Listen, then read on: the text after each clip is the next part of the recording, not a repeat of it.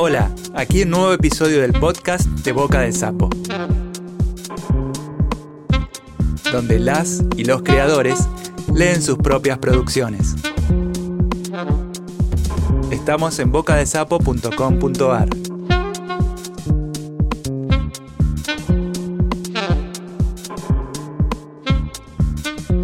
Hoy con nosotros Gabriela Mayer.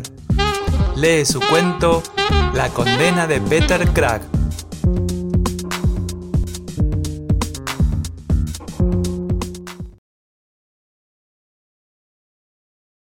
Por las noches, la madera del reloj de pie cruje. Desde el living, el roble macizo cruje. En el corazón del barrio de agronomía. Antes pasó muchos años arrumbado en un PH de Parque Chacabuco. Y ahora cruje. Con un dejo fúnebre, dejando salir la humedad. Mucho antes, el reloj llegó en barco desde Alemania, después de una larga navegación del Monte Rosa, un transatlántico repleto de migrantes judíos. Entre ellos la familia de Ingrid, los Weiss. Los abuelos y el padre de Ingrid, que desembarcaron sin saber muy bien a dónde. Pudieron exiliarse con las pertenencias que llegaron a juntar en pocas horas, las metieron en un gran contenedor de madera y metal.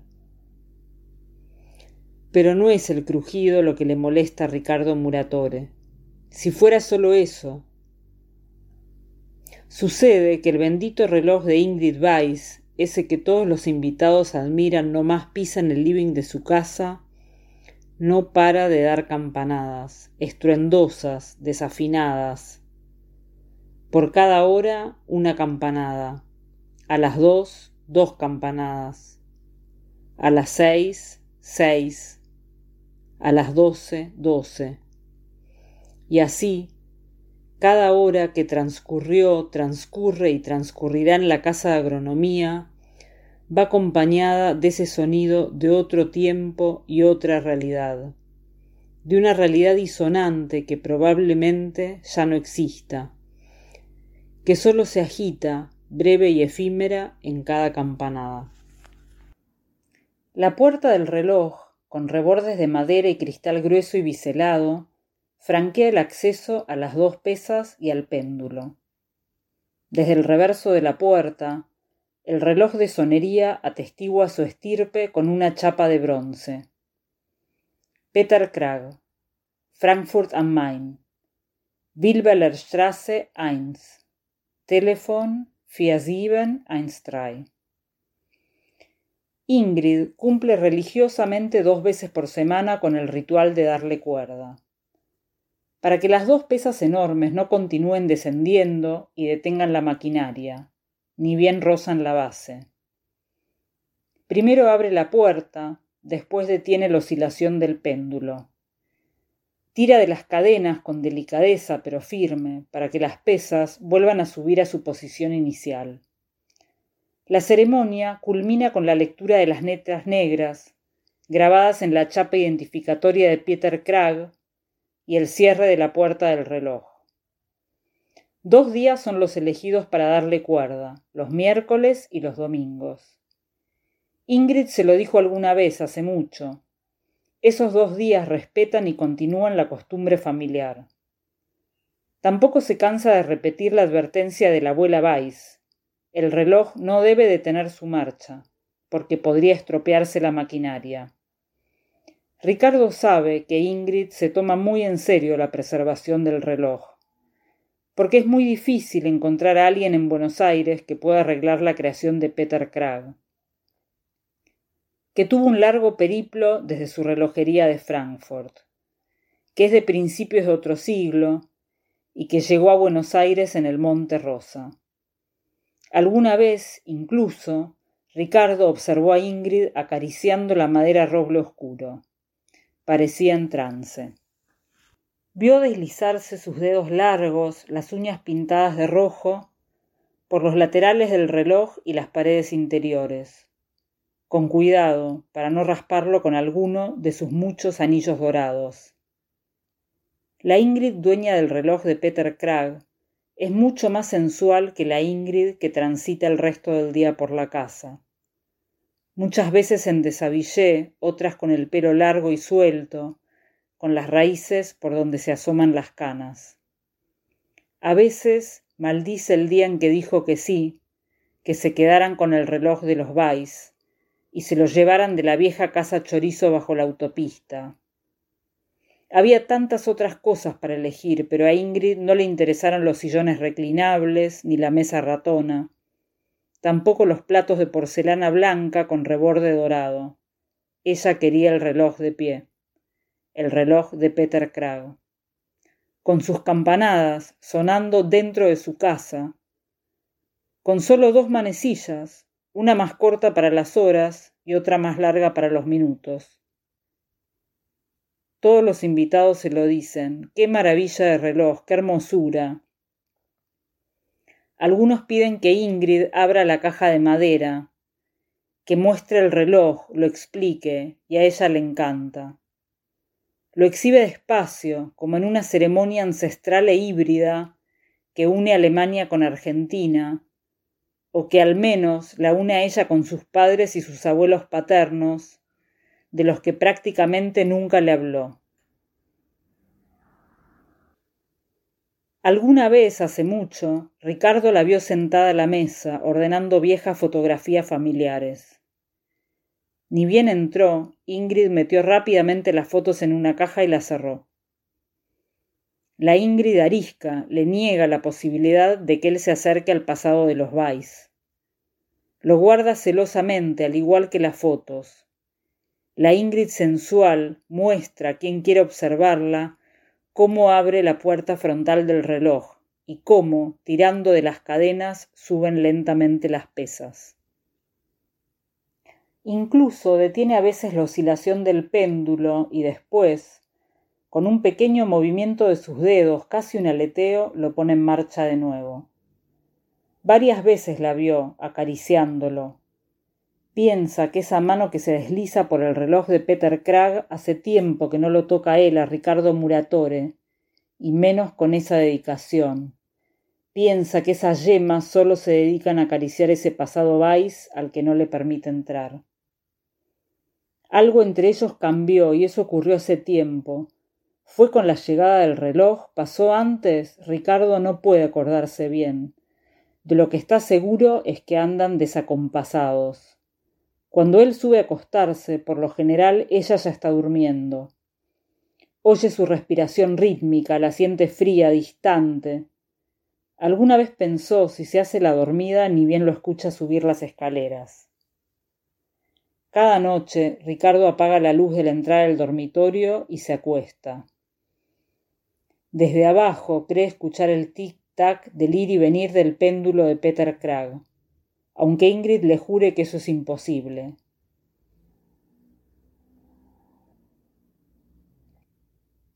Las campanadas sí trepan por las escaleras y rompen en el silencio de la casa de agronomía. Cada hora las escucha. Campanadas que se ríen, reinas de su insomnio, ese que entorpece su vida cotidiana. Prueba cerrar la puerta del dormitorio, prender el aire acondicionado, aunque sea en ventilación, que ese ruido tape el andar del reloj, pero nada funciona. Hace tiempo que detesta las noches. La respiración de Ingrid, dormida, las campanadas que no se detienen, el insomnio. Entonces a Ricardo se le ocurre que podría parar la creación de Peter Cragg durante la noche. Es apenas cuestión de sujetar un segundo el péndulo, dejar inerte la varilla sobre la que está montado y la máquina se detendrá, y ponerlo nuevamente en hora la mañana. Pero se atrevería a tocar el reloj, ese que solo está acostumbrado al contacto con los dedos largos de Ingrid o sus ancestros Weiss. Una noche se asegura de que su mujer esté como siempre dormida Intenta abrirlo de costado como la vio hacer tantas veces. Sus manos tiemblan. Al rozar el lateral, una astilla se clava en su dedo índice, el izquierdo. Una señal. Mejor, piensa, lo deja. Esa noche el insomnio tampoco perdona. De hecho, se presenta incluso más temprano. Lo despiertan las interminables campanadas de las doce y las de la una, las dos, las tres. La condena de Peter Cragg.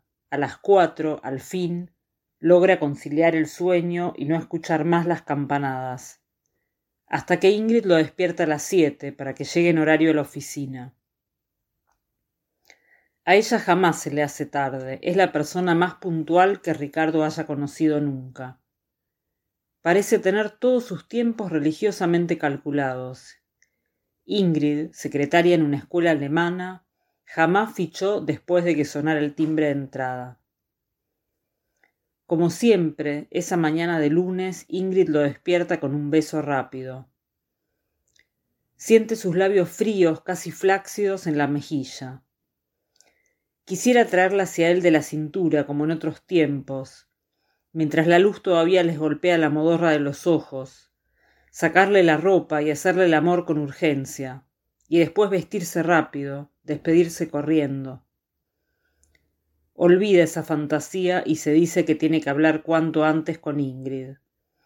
Decirle que no soporta más las campanadas de Peter Cragg. Pedirle que por favor lo detenga o llamen a algún relojero experto que lo enmudezca de una vez y para siempre. Hacia mediados de esa semana toma valor y decide que el sábado o el domingo por fin se lo va a decir. Las siguientes noches, casi como en una venganza intuitiva del reloj, las campanadas suenan más fuertes que nunca. Si logra dormir dos horas seguidas es mucho. Por esos días comienza el dolor de cabeza y no hay analgésico que pueda resolver la puntada sobre las cejas, que en los peores momentos se extiende hasta la nuca. Las campanadas retumban, impunes y disonantes, dentro de su cabeza. Ingrid, le dice el sábado, ni bien bajan a desayunar a la cocina. No pude dormir prácticamente en toda la noche. Mira vos, dice ella, la mitad del cuerpo oculto detrás de la isla de madera que tanto le gusta, mientras tuesta el pan integral. Ricardo se lo dice así de sopetón, que no puede más, las campanadas, el insomnio, la desconcentración, ahora el dolor de cabeza.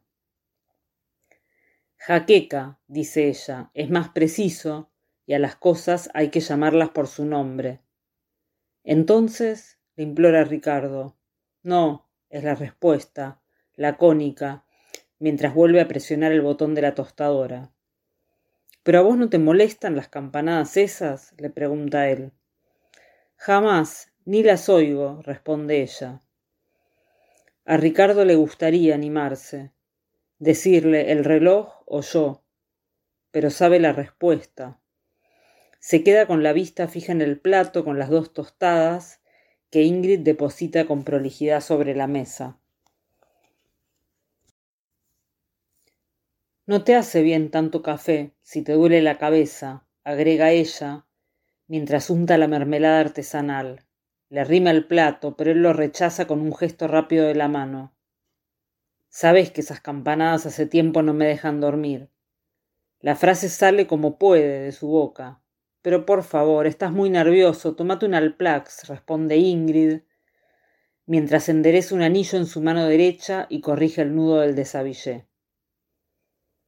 Cuando escucha las campanadas de las nueve, se levanta. Tiene un sábado cargado de planes. Después se viste y sale. El día de Ricardo, en cambio, transcurre lento, como de atumbos, entre el aturdimiento y el dolor de cabeza. Sale al jardín pensando que trabajar al aire libre le va a devolver la calma. Revisa durante un rato los estantes desteñidos del galpón hasta que logra encontrar la tijera cortacésped y el hacha.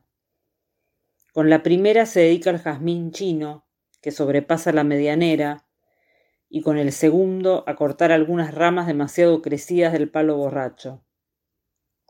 Tal vez mañana, si se despierta con más energía, podría pasar la bordeadora.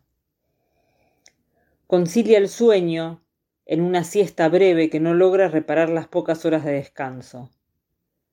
Ese sábado empieza a pensar que aunque el reloj de Peter Cragg dejara de sonar, igual podría seguir escuchando las campanadas durante cada día de su vida.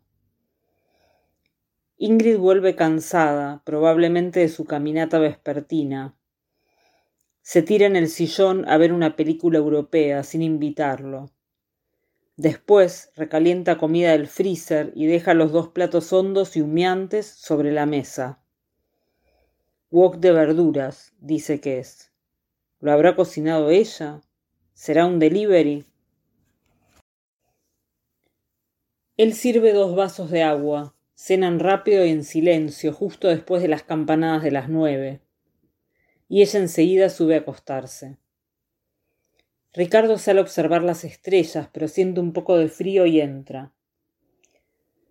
Desanda el living hasta quedar frente a frente con el reloj. Se queda inmóvil, mirando el péndulo que va y viene. Si hasta parece que en ese movimiento Peter Cragg le dijera, riéndose de él, que su obra va a perdurar por los siglos de los siglos. Que él, Ricardo Muratore, sí va a morirse, pero el reloj seguirá dando las horas, por siempre. Cuando llegan las campanadas de las diez, el dolor se intensifica como si le prensaran la cabeza desde afuera hacia adentro hasta dejarla alargada y deforme. Camina en círculos por el living. Decide salir nuevamente al jardín a respirar más aire húmedo de la noche. Inspira profundo e infla el pecho, pero no experimenta ningún alivio. Al entrar, cierra apenas los ojos y siente el mango de madera suave entre sus dedos, no recuerda si volvió a ir hasta el galpón, solo sabe que aferra el hacha entre sus manos. El filo metálico no perdona. Golpea primero el cristal que estalla en pedazos. Después parte con facilidad el péndulo y la varilla. La hoja afilada rompe la cadena y el tren de engranajes. El metal resuena con desagradables chirridos. El hacha se incrusta en la caja de madera astilla y resquebraja el roble, lo penetra y lo hiere. Los últimos golpes deforman la esfera numerada. Las estilizadas cifras arábigas jamás volverán a marcar las horas argentinas ni alemanas. Sus manos están húmedas, el hacha pesa más que antes, sus pies suben lentos, peldaño a peldaño, el camino hasta el dormitorio es más largo que nunca. En la oscuridad distingue el cuerpo de Ingrid. El pijama de seda celeste aplastado sobre el colchón, el pelo esparcido encima de la almohada, el brazo inerte colgando fuera del somier. Si no le doliera tanto la cabeza, Ricardo juraría que sí, que el cuerpo de Ingrid cruje.